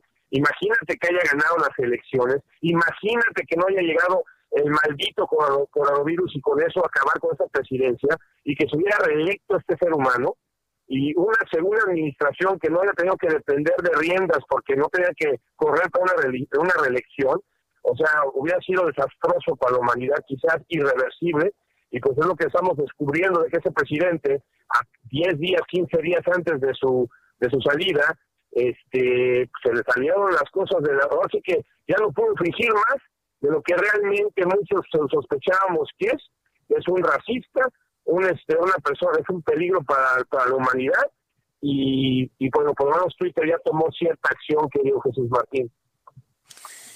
Bien, pues eh, yo creo que esa es la noticia más importante, ¿no? Que le suspendieron su cuenta de Twitter. Yo, yo, yo no, yo no recuerdo a alguien con el tamaño de, seguidores que tiene Donald Trump. Yo creo que esto es histórico para Twitter, ¿no? Suspendieron una cuenta con 88 millones de seguidores. Es el primer líder mundial, es el primer líder mundial que Jesús Martín se le cancelan su cuenta. O sea, esto no, ha pasado ni siquiera con el Ayatollah de Irán, ni este, ni otras cuentas de Twitter Imagínate el, peligro que la, gente de Twitter por fin le cayó el 20 y no solamente fue Twitter, Facebook, Instagram, YouTube. Este, y si de repente el señor se le ocurre utilizar la cuenta de su hijo para hacer un mensaje, un video, también le van a cancelar inmediatamente la cuenta de Donald Trump Jr. si se la presta a su papá o algún o algún este alguna persona que ponga videos o mensajes del presidente de los Estados Unidos, automáticamente Twitter va a estar pendiente de eso y se las va a suspender. Si me permites, compañeros, quería aclarar una cosa al aire, si me permites, que me llamó la atención en la mañana en las redes sociales mexicanas de que, este, le vamos a poner nombre y apellido, estaba viendo en el Excelsior, que indicaba una nota de que se le escondieron las, las claves nucleares al presidente de los Estados Unidos. Y perdónenme, pero eso no es así. El presidente de los Estados Unidos carga con las claves nucleares todo el tiempo, pero es una cuestión de que puedes ver su tarjetita y puede ver sus claves nucleares. Esto es un, digamos, es un pedazo de plástico que cubre las claves nucleares, las cuales cambian todos los días, se le da la tarjeta con la nueva clave todos los días, y para poder fichar esas claves tiene que romper este pedazo de plástico. Ahora, eso no quiere decir que el presidente de los Estados Unidos unilateralmente pueda ordenar un ataque nuclear. Si de repente el presidente de los Estados Unidos se le ocurre ordenar el mismo, se requiere que tres personas de su gabinete de seguridad, vicepresidente, secretario de Estado, secretario de Defensa, los tres corroboren la orden del presidente con sus respectivas claves que también cambian todos los santos días para ordenar, el, para comenzar el proceso del ataque nuclear. De ahí va a siete filtros en los cuales este, que una persona este, encargada de la ley del, del, comportamiento militar verificar que los tres códigos sean válidos, incluyendo el presidente, o sea, cuatro códigos que sean válidos, que la orden sea legal y pasar siete filtros de lo que estamos hablando hasta que llegue al soldado, al piloto, al marino, que tenga el gatillo y dispare o active el arma nuclear. Así que respiremos tranquilos, Trump no puede este, levantarse a las 3 de la mañana, irse a la oficina y apretar el botón rojo como nos enseñaban en la escuela, compañeros. Qué bueno que lo aclaras, ¿eh? porque sí, esto es parte evidentemente de la ficción que rodea las posibilidades de un presidente de los, de los Estados Unidos. Pues bueno, pues todo parece indicar, bueno, eh, Nancy Pelosi, ¿no? Ella está metida que lo tiene que destituir a Donald Trump, pero cuanto antes. Yo no veo intención de que quiera renunciar, ¿eh? sobre todo por este pleitazo que trae ahora con Mike Pence más que nada Mike Pence no quiere participar, o sea, hay dos maneras de que pueda acabar eso desde el 20 de enero, ya sea por el número 25 y tiene que participar Mike Pence para firmar la carta este, firmada por los otros miembros del gabinete o por destitución a base de un juicio político. Aquí la bronca es de que faltan pocos días, dice la gente, bueno, pero como para qué lo destituyes faltando 10 días. Ojo, aquí lo atractivo de esto si llegaron a destituir a Donald Trump, en primer lugar, segundo juicio de institución para un mismo presidente sería histórico. Jamás en la historia había pasado que un presidente lo juzguen por lo que lo intenten destituir dos veces. Pero si lo llegaran a destituir, por votos de mayoría de los 60 senadores en la, Cámara de Senadores, este, lo cual sería que muchos republicanos votaran a favor. Don Trump no podía ni siquiera tener un puesto en la oficina de correos local. No podía tener ningún puesto federal para el resto de su vida. Y para la gente de los republicanos que sueñan con ser presidentes en el 24 o en el 28, eso es maravilloso, porque se quitan de encima a Donald Trump, que muy probablemente, si es que lo destituyen, va a querer estar haciendo cizaña o amenazando, teniendo en jaque a la gente de que va a correr otra vez como presidente en el 2024. Más que nada la gente su partido. Sí, no, pero ya, ya, ya con lo ocurrido en el Capitolio se le acabó todo su capital político de aquí para siempre.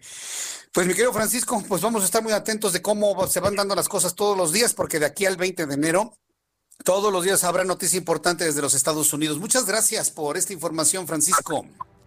Acuérdate de mí, Jesus Martin, acuérdate de mí.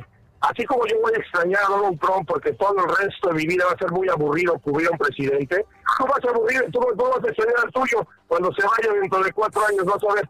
Va a ser tan aburrido, tan normal todo, que vas a aburrir los tiempos aquellos que teníamos aquí acabar en la radio con sus babosadas Te puedo asegurar que no me aburriría, no me aburriría para nada, pero bueno, vamos a ver qué pasa. Dios te oiga.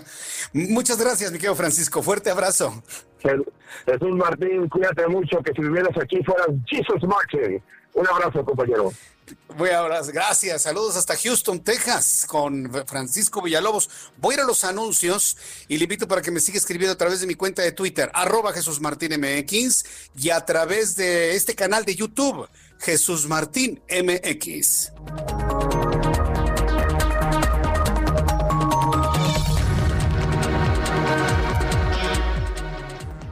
Escuchas a Jesús Martín Mendoza con las noticias de la tarde por Heraldo Radio, una estación de Heraldo Media Group. Escucha las noticias de la tarde con Jesús Martín Mendoza. Regresamos.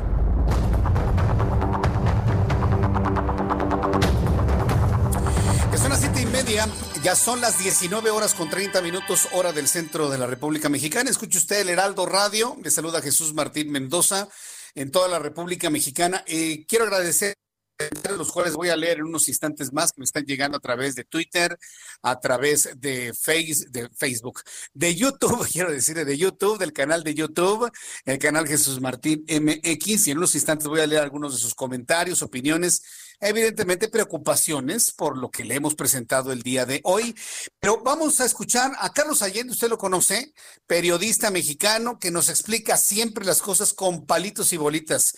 Mi querido Carlos Allende, yo te deseo de todo corazón que tengas un buen año 2021, aunque los nubarrones parece que dice que va a estar complicado, pero te deseo mucha salud en este año 2021, mi querido Carlos. Muchas gracias, mi querido Jesús Martín, igualmente. Pues sí, hermano, apenas llevamos ocho días del 2021 y ven a más. ¡Ven a más! 2021. que, con que nos agarren con, que nos agarren confesados, porque ven a más. Oye, pero, ¿cómo estás viendo las cosas? Pues mira, pues la verdad es que se nota un poco, pues yo creo que, como dicen, siempre es más oscuro antes del amanecer. Entonces confío en que pues, a lo mejor tenemos que tragar este, un poco de aceite antes de que la cosa se ponga un poco más ligera. Pues ojalá y depende de nosotros, mi querido Carlos. ¿De qué nos vas a platicar el día de hoy? De una teoría alternativa de por qué el señor Andrés Manuel anda pues, tirándole tanta este mala onda, por decirlo de una forma ligera, de positiva, a los eh, organismos constitucionalmente autónomos, los famosos ah. OCAS. Este, normalmente yo soy un nerdazo de esto de las, finanzas públicas y los números. Entonces, pues, religiosamente todos los meses me meto a ver el reporte de las finanzas públicas que publica este, Hacienda. Y encontré que el último que han publicado es de enero a noviembre del año pasado. A finales de este mes veremos el anual, el completo del año, del año 2020. Pero bueno, eh, yo creo que 11 meses de 12 ya te da un buen panorama de cómo está el asunto. El chiste es que entre enero y noviembre del año pasado, el gobierno federal mexicano dejó de recaudar 287 mil millones de pesos. O sea, que es una, una cantidad considerable de dinero, ¿no? Este, es como el 5.7% del presupuesto total. ¿Qué digo? Si lo ves así como parte del total, pues sí es este, poquito, pero si tenemos en cuenta que cada centavo del presupuesto es asignado a alguien, pues ahí como que sí, alguien dejó de recibir la lana. Ahora, la, la teoría que yo tengo respecto a por qué tanto ataque, tanto este, eh, o darle tanta importancia a este asunto de los organismos eh, autónomos, además del, del asunto de que sea pues, acumulación de poder y, y otras este, opiniones que he estado escuchando por ahí, es el asunto del dinero. Andrés Manuel yo creo que sabe que este año pues va a estar, si no igual o hasta peor que el año pasado. Por tanto, sabe que a lo mejor no puede contar con el 100% del presupuesto que tiene planeado. Para no poner en riesgo lo que tiene pues, de prioridad para él, que serán sus proyectos, ¿no? Y los programas este, sociales y lo que ustedes gusten y manden, quiere tener absoluto control o la mayor cantidad de control sobre el presupuesto que pueda. Ya va a tener este año disponible el dinero que de los fideicomisos que fueron este, cancelados y ahora pues yo creo que el INAI que lo quiere este, eh, incorporar a la Secretaría de la Función Pública, la COFESE que, la, que lo quisiera meter a la Secretaría de Economía, a lo mejor la CNDH la quiere poner en la CEGOV, y todo eso para que en el papel, digamos, oficialmente pasen a ser parte de la Administración Pública Federal, que eso quiere decir que está bajo su control absoluto. Y eso, con un plumazo, con un decreto, le puede reducir la cantidad de presupuesto de, a, quienes al final él, quiere incorporar a su esfera de influencia, digamos, ¿no? que sería la Administración Pública Federal. Y ahorita, siendo órganos constitucionalmente autónomos, pues él no puede meterse de forma práctica al presupuesto de cada una de estas instituciones. Por ejemplo, para poner un, ejemplo práctico, el INAI tiene de presupuesto para el 2021 por ahí de 900 millones de pesos. Supongamos que en algún momento pues, se, le queda corta la lana, pues el, señor Andrés Manuel no va a poder decirle al INAI, al INAI oye carnal, pues ayúdame con 400 milloncitos y no seas hojaldra. Pues no puede decirlo porque es, constitucionalmente autónomo. Pero si fuera parte con las secretarías actualmente. ¿eh? Pero si fuera parte de la Secretaría de la Función Pública, ahí, los tejones, porque no hay liebres, papi. O te aclimatas o te, o te ¿no? Entonces, este, con un decreto puedes decirle, pues, te friegas, carnal, este, estos 400 son para pa Mickey Mouse y a ver cómo le haces. Eso yo creo que podría ser como una eh, teoría alternativa o complementaria a lo que ya hemos estado este, escuchando de que de que el señor presidente pues este te gustaría tener un poco más de control sobre lo que lo que pasa ¿no? en, el gobierno a nivel este, federal. Eso es lo que yo veo. Bien, entonces lo que me estás queriendo decir y a todo el público es que esta intención de López Obrador de eliminar a los organismos eh, autónomos, eh, más, más que un asunto, bueno, que de facto lo es, tener control de las cosas, tener el poder absoluto como un dictador, básicamente lo que está visualizando es tener más dinero del cual no va a poder obtener en este año 2021. Es, es, eso es lo que está atrás de todo esto. Mm. Eso es lo que yo veo. Y digo, la verdad es que para todos los que nos están escuchando, tengan un poco de tranquilidad, porque para desaparecer o hacer alguna especie de cambio en cualquiera de estas eh, instituciones como el INAI, eh, la COFESE, eh, el INE mismo, tendría que haber una reforma constitucional y Morena hoy no tiene los números para hacer una reforma constitucional por sí sola. O sea, aquí tendremos que tener una especie de alianza con los del, los, del, de los del otro lado del pasillo para que pudiera pasar este, una reforma de, este, de, este calado. Y pues yo me imagino que los del otro lado del pasillo tienen un poco de, columna vertebral y se podrían oponer ¿no? a este tipo de cosas. Vaya, pues el, asunto está verdaderamente complicado, pero mira, este, yo no me confiaría a, que no alcanzan los números en el legislativo. A mí lo que me preocupa es que este señor de repente pierda todo control y empiece con decretazos, man. Y lo hago porque yo quiero. Por eso tan, tan, tan importante, ¿no? Controlar y las cosas para equilibrarlas políticamente en este año de elecciones, ¿no, Carlos? Sí, claro, digo, más que, o sea, el 2021 más que en cualquier otro año, tiene que tener la mayor cantidad de fiscalización, de cuestionamiento, de crítica, de decir, oye, ¿por qué por acá? Oye, ¿por qué aquí? Oye, ¿por qué esto? ¿Por qué el otro? Porque pues, estamos ante un, este, una presidencia que, que gusta mucho de, tener presencia en los medios y de, en redes sociales, y así eh, el, el, el señor entiende su forma de gobernar, más que hacerlo como, como administrativo, es más eh, pues, de, comunicación, ¿no? Entonces, este, pues sí, la verdad es que hay que estar muy, muy, muy a las vivas, ¿no? Este, y, exigir y presionar a los que estén fuera de la, de la esfera de influencia del señor Andrés Manuel, que pues tengan un poco de sentido ciudadana de no ceder eh, ante este tipo de cosas porque el INAI es una conquista de, de décadas. O sea, y, no, y sin el INAI no hubiéramos podido saber nada sobre la estafa maestra, nada sobre la Casa Blanca, nada sobre los desvíos de Javier Duarte. Entonces, el decir que nada más está ahí para de adorno y que son tapaderas y no sé qué, a mí me parece una franca exageración, si no es que una, una, una flagrante mentira. Simplemente es hacer un poco de, de memoria, ¿no? De qué es lo que lo que el INAI ha llegado a, a, facilitar al, a, la ciudadanía. Yo mismo soy un, asiduo usuario de la Plataforma Nacional de Transparencia y la neta es que los del INAI pues sí hacen una chamba muy importante para todos los que pues de repente se nos ocurre pues, preguntarle a la, no sé, a Pemex, oye, pues, ¿a cuánto vendes un barril de petróleo, hermano? No, pues al final, pues, Pemex subsiste gracias a mis impuestos, pues quiero saber, ¿no? Nada más es pero pues si, de, repente el INAI, por ejemplo, pasa a ser eh, parte de la Secretaría de la Función Pública, pues va a estar un poco más complicado que, este, que, te den la información con la misma facilidad. Bien, te, te, pongo otros dos ejemplos. Imagínate el IFT como una dirección dentro de comunicaciones y transportes y otra vez comunicaciones y transportes determinando a quién le dan concesiones y a quién no. Otra, imagínate el INE, el Instituto Nacional Electoral en Gobernación, volvemos a hacer la Comisión Federal Electoral, ¿no? Y, mandamos a Barlet de una vez para que lo dirijan. Ya una chinga, o sea, ya, o sea, ¿qué, clase pues de, de, PRI de 1970 sería eso? Es, increíble. Pero es, un atentado al país lo que está planteando este señor. Es un atentado. Es un regreso, fíjate, es un regreso a la presidencia imperial. No, no se lo vamos a permitir, ¿o sí? bueno, yo, yo abogaría porque no, pero pues bueno, finalmente tu servilleta no tiene este voz ni voto, al menos en las decisiones legislativas. Este, pero, bueno, yo haré lo que lo que considere pertinente en mi esfera de influencia si es que llego a ver ya un impulso este, fuerte.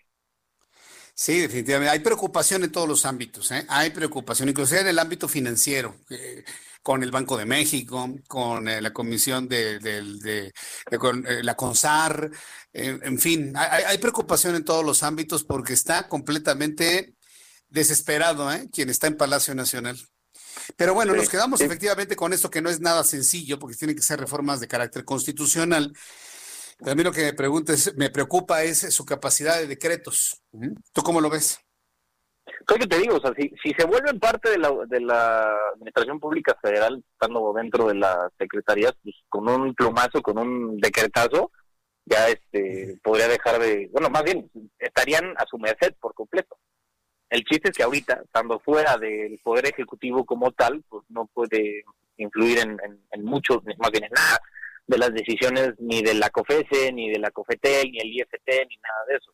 Entonces, pues sí puede que una parte sea el tema eh, de, de, amasar un poco más de poder, pero también sin duda no creo que podríamos descartar que también quiera tener el, control económico, ¿no? El control de la lana que se gasta en estos lugares. Porque también, digo, no se ha cansado de decir, es que cuánto gasta el INE. Pues sí, carnal, pero es que también parte de lo que pide el INE se reparte a los partidos, no solamente es de ellos. ¿no? Y aparte ahorita, en este año que estamos en año electoral, sabemos que las, las, las este, elecciones en México son muy caras por lo barroco y primitivo que es nuestro sistema electoral. Entonces, pues es, es, es nada más causa-consecuencia, ¿no? Lo que estamos viendo con el presupuesto del INE en, en año electoral. Bien, mi querido Carlos, pues ya, gracias por explicarnos esto con palitos y bolitas. Me dejas hasta cierto punto tranquilo de que esto no puede ser en lo inmediato. Yo, hago votos porque la gente cercana a este señor, que se apellida López Obrador, lo, lo, lo, lo frene, ¿no? Y, espero que lo frene una, una secretaria de Gobernación, Olga Sánchez Cordero, un secretario de Relaciones Exteriores, Marcelo Ebrard, la gente más sensata que he podido ver cerca del presidente, Ricardo Monreal, inclusive, Yo espero que todos estos personajes cercanos al presidente le digan, a ver, sereno, presidente, no, calma, ¿no? ¿no? No, tiene por qué estar agitando las aguas de esta manera. No, no, no, no, claro, no, pero lo debe digo, hacer, eso- no lo eso- puede hacer. Eso sería en un mundo ideal, mi querido Jesús Martín. Pues mira, yo sí creo en las, eh, en las, ¿cómo se llaman? Las, eh, en las disidencias. Yo sí creo que tiene disidentes y la cosa nada más es ubicarlos, ¿no? Y darles confianza para que salgan, mi querido Carlos. Puede ser, puede ser, a lo mejor nada más es cuestión de que pase el año electoral y a ver cómo, cómo cambia ¿no? el, el, el rumbo y las, las, las lealtades. Sí, efectivamente. Vamos a ver cómo, cómo se dan las cosas. Pues bien, mi querido Carlos, te mando un fuerte abrazo. Otro de vuelta, mi querido Jesús Martín. Ay, no, Tus oye, pues redes sociales, por favor. mano, ¿qué onda?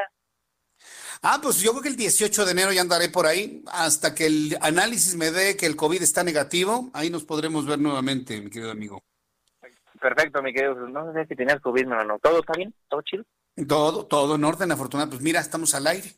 Afortunadamente Ah, la pues, saturación es correcta, se puede respirar, he podido trabajar, afortunadamente, y aquí seguimos al pie del cañón. Eso es todo, eso es todo. Pero bueno.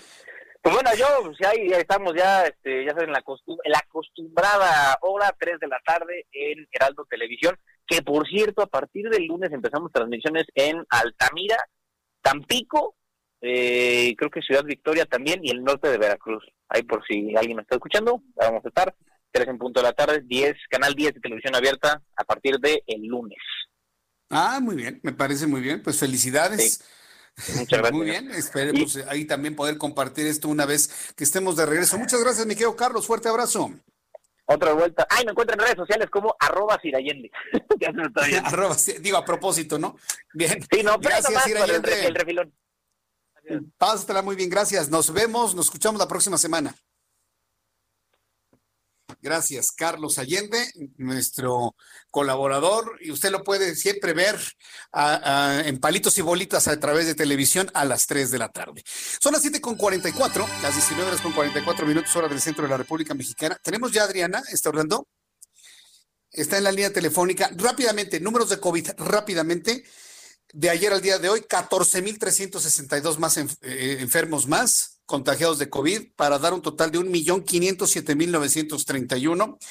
Y de ayer al día de hoy han muerto 1.038 mexicanos más para dar una cifra de 132.069. Esa es la realidad que tenemos. Y tomando en cuenta lo que nos dijo finalmente el doctor Moreno, ¿no? Que la cifra de, de fallecidos es tres veces más alta, ¿no?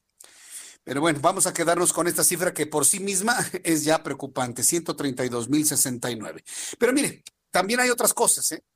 Mientras usted está en su casa, mientras usted está en el resguardo, pues también es importante que se despeje, ¿eh? Y es importante ver algo, eh, leer algún libro, pero sobre todo también ver alguna película, alguna serie.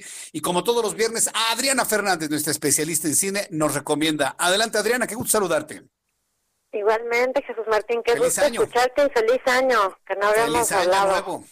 Gusto en saludarte. Sí, la primera ¿qué participación tuya en 2021. Me da mucho gusto escucharte. ¿Todo bien con tu familia ahora con esto del COVID, Adri?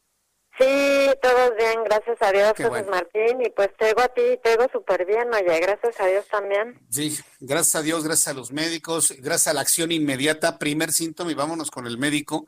Y bueno, pues la Ajá. recuperación ha sido aquí en casa bastante benigna, afortunadamente. Y bueno, pues ahí seguimos y ahí vamos, mi querida Adriana. Gracias por, por Ay, vas a salir Gracias. muy pronto, Jesús Martín, vas a ver, ya pronto vas a Así estar como nuevo. Gracias por Así tu buen será. deseo, mi querida Adri. ¿Qué recomendaciones nos tienes para este fin de semana en el resguardo? Platícanos, por favor. En el resguardo, pues sí, es muy importante cuidarnos ahora. Y eh, fíjate que una eh, recomendación para este fin de semana en Amazon Prime Video es una película que se llama La Asistente. Es justamente una película que se estrenó ayer en esta plataforma. Y es una cinta que nos cuenta la historia de Jane. Ella es una asistente del jefe de un estudio cinematográfico en Nueva York. Eh, y pues vemos, digamos, a través de pequeños momentos de su agenda, ¿verdad? Desde sacar copias hasta prepararle un licuado al jefe, cosas por el estilo. Pero realmente vamos entendiendo, pues, cómo se compone esa oficina, ¿verdad? Cómo son las idas, las venidas, las alianzas, las, eh, Pues todo lo que todo lo que está alrededor de, de una oficina, Jesús Martín, y evidentemente esta película hace un poco alusión a la situación del abuso que existe en muchas oficinas en Hollywood, ¿verdad? Pues tenemos el caso de eh, Weinstein, que incluso pues ya hasta lo eh, lo acusaron y bueno, y lo, lo juzgaron y ahora está pagando una condena de varios años en cárcel.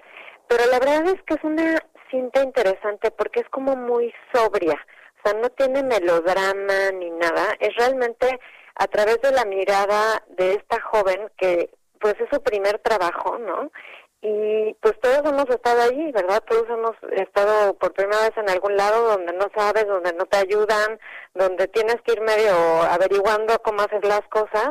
Entonces, como que creo que apela más de un sentimiento, o sea, no solo la parte esta de lo que ella puede apreciar y ver, sino como ella misma cómo se siente en este nuevo ambiente laboral. La actriz se llama Julia Garner y la conocemos por la, la serie de Ozark, que se puede ver también en Netflix. Y esta película, pues le voy a dar yo tres estrellas a La Asistente, Jesús Martín. Ya, ya me antojaste la serie, La Asistente. Segunda recomendación para este fin de semana. La segunda, fíjate que es una película que también está en Amazon Prime Video. Es una cinta que eh, se llama Sound of Metal, o sea, es decir, como el sonido del metal. Y es una cinta muy interesante, Jesús Martín. Es un músico de rock que eh, toca la batería y pues eh, viaja a través de Estados Unidos en un trailer y un día se levanta y no puede escuchar nada o escucha muy poco. imagínate la tragedia de ser músico y perder el oído, ¿no? Entonces, esta película me gustó mucho porque no es nada condescendiente. A veces estas cintas donde alguien tiene, pues, ¿cómo te diré?, algún problema de salud o una tragedia en su vida, se vuelven como muy condescendientes y melcochosas y cursis. Y esta no es en absoluto nada de eso. Es como también como muy sobria en el manejo de sus personajes, como muy realista. Eh, dura pero esperanzadora. O sea, como que tiene, es muy difícil lograr eso, ¿no? Porque a veces como que todo es un melodrama espantoso y los violines, o a veces es también una tragedia de lo más sórdida y como que no es ninguna de esas cosas. O sea, es como muy realista, muy, muy buena. El actor que interpreta a este músico que pierde el oído se llama Riz Ahmed. Es un actor americano de origen pakistaní y bueno, a mí se me hizo de verdad muy buena película, muy buena sobre todo para los que les gusta la música. Yo creo que es imperdible. Sound of Metal la pueden encontrar en Amazon Prime Video y le doy tres estrellas y media. Sound of Metal, entonces, así, así la encontramos en Amazon. En Amazon Prime Video eh, es una película y buenísima de verdad. Bueno, pues eh, ahí tenemos ya estas, eh, estas eh, reacciones, estas recomendaciones, quiero decir, para este fin de semana, porque pues mira, muchos vamos a estar en casa y yo creo que estas son dos buenas recomendaciones para no aburrirnos tanto o andar preocupados o despejarnos, ¿eh? porque la información sobre COVID ha estado muy, muy intensa, ¿no crees, Adri? Ay, sí, Jesús Martín, la verdad es que sí, uno está escuchando todo el tiempo y, y pues como que sí es muy agobiante y angustiante. Eh, escuchar toda esta información, ¿verdad? De los números tan altos. Y pues sí, yo creo que ahorita todos tenemos que quedarnos en casa, cuidarnos muchísimo y, y pues hacer nuestra parte, ¿verdad? Eso es lo que tenemos Las salas cinematográficas cerradas, ¿verdad? Ahora con en, los estados sí, estamos en semáforo. Cerradas, eh, cerraron el, 18, el 19 de diciembre y pues aparentemente hasta por lo pronto toda la siguiente semana van a seguir cerradas, Jesús Martín. O sea que pues por ahora no, no se puede ir al cine. Y oye Jesús Martín, este, tú que eres fan, ya, ya estrenó la nueva temporada de Cobra Kai. ah, lo de Cobra Kai. Yo creo que Netflix cometió un error. Debieron haber soltado un capítulo cada semana, porque ya todos ya vimos eh, la, tercera temporada. Nos tardamos cinco horas. Yo no la he visto, Jesús Martín, no, la he tienes Que verla. tienes que verla. La verdad, está, está buena, yo creo que está bien y evidentemente nos manda una cuarta temporada. Eh, a si la ah, semana que pues ya la viste y este podemos platicar sobre ¿Qué te parece? Bueno. Me parece perfecto, porque las dos primeras ya las vi por tu recomendación, por cierto, y me gustaron mucho. Entonces ahora, pues, a ver, a completar el ciclo. Te, va a gustar, te va a gustar la tercera temporada. Por momentos se vuelve un poco violenta en algunos capítulos, pero el, desenlace hacia allá, los últimos, la verdad, bastante, bastante bien hecho. ¿eh? La verdad es que sí me gustó. Danos tu cuenta de Twitter, por favor, Adri. Claro que sí, Jesús Martínez, arroba Adriana99, arroba Adriana99. Aquí me pueden escribir, hacer preguntas con muchísimo gusto. Gracias, Adriana Fernández, por tu participación y que tengas un extraordinario fin de semana. Igualmente, mi querido Jesús Martín, un extraordinario, un cinematográfico fin de semana y cuídate mucho, por favor, y que este año sea de mucha felicidad, muchas bendiciones, mucha salud. Eh, así, así lo deseamos todos, sobre todo salud. Gracias, Adriana, que te vaya muy bien. Buenas noches. Igualmente, Jesús Martín. Buenas noches. Es eh, Adriana Fernández, nuestra especialista en cine, eh, es nuestra especialista en cine y es coordinadora de la maestría en desarrollo y gestión de la industria del entretenimiento de la Universidad Anáhuac. Ya son las 7.54, ya casi nos vamos. Eh, yo quiero agradecerle mucho su atención. Voy a dedicar estos últimos segundos, este último minuto nuestro, de nuestro programa de noticias para decirle lo siguiente. Evidentemente tenemos que hacer lo necesario para que usted y yo como sociedad eh, bajemos la velocidad de contagio de COVID-19. Ahorita viene un subidón por lo de las fiestas, pero hagamos lo posible porque esto empiece a bajar no saliendo de casa. Y además, además de confiar en los médicos, además de confiar en los médicos, no en la parte política, porque esa está totalmente rebasada, totalmente inoperante, también vale la pena recibir la ayuda desde arriba. Yo quiero invitarle, por favor, a que también, además de todas las acciones de lavarnos las manos, cubrebox y demás, le pidamos ayuda a Dios y que hagamos una oración porque esto termine o por lo menos baje. Las personas que son de fe, que me escuchan, saben muy bien a qué me refiero. Vamos a hacer oración, vamos a pedirle a Dios que nos ayude, a que nos ayude al país, a que le ayude al mundo, a que podamos superar esta gran tribulación que tenemos. Voy a, despedirme y nos escuchamos el próximo lunes. Esto fue las noticias de la tarde con Jesús Martín Mendoza.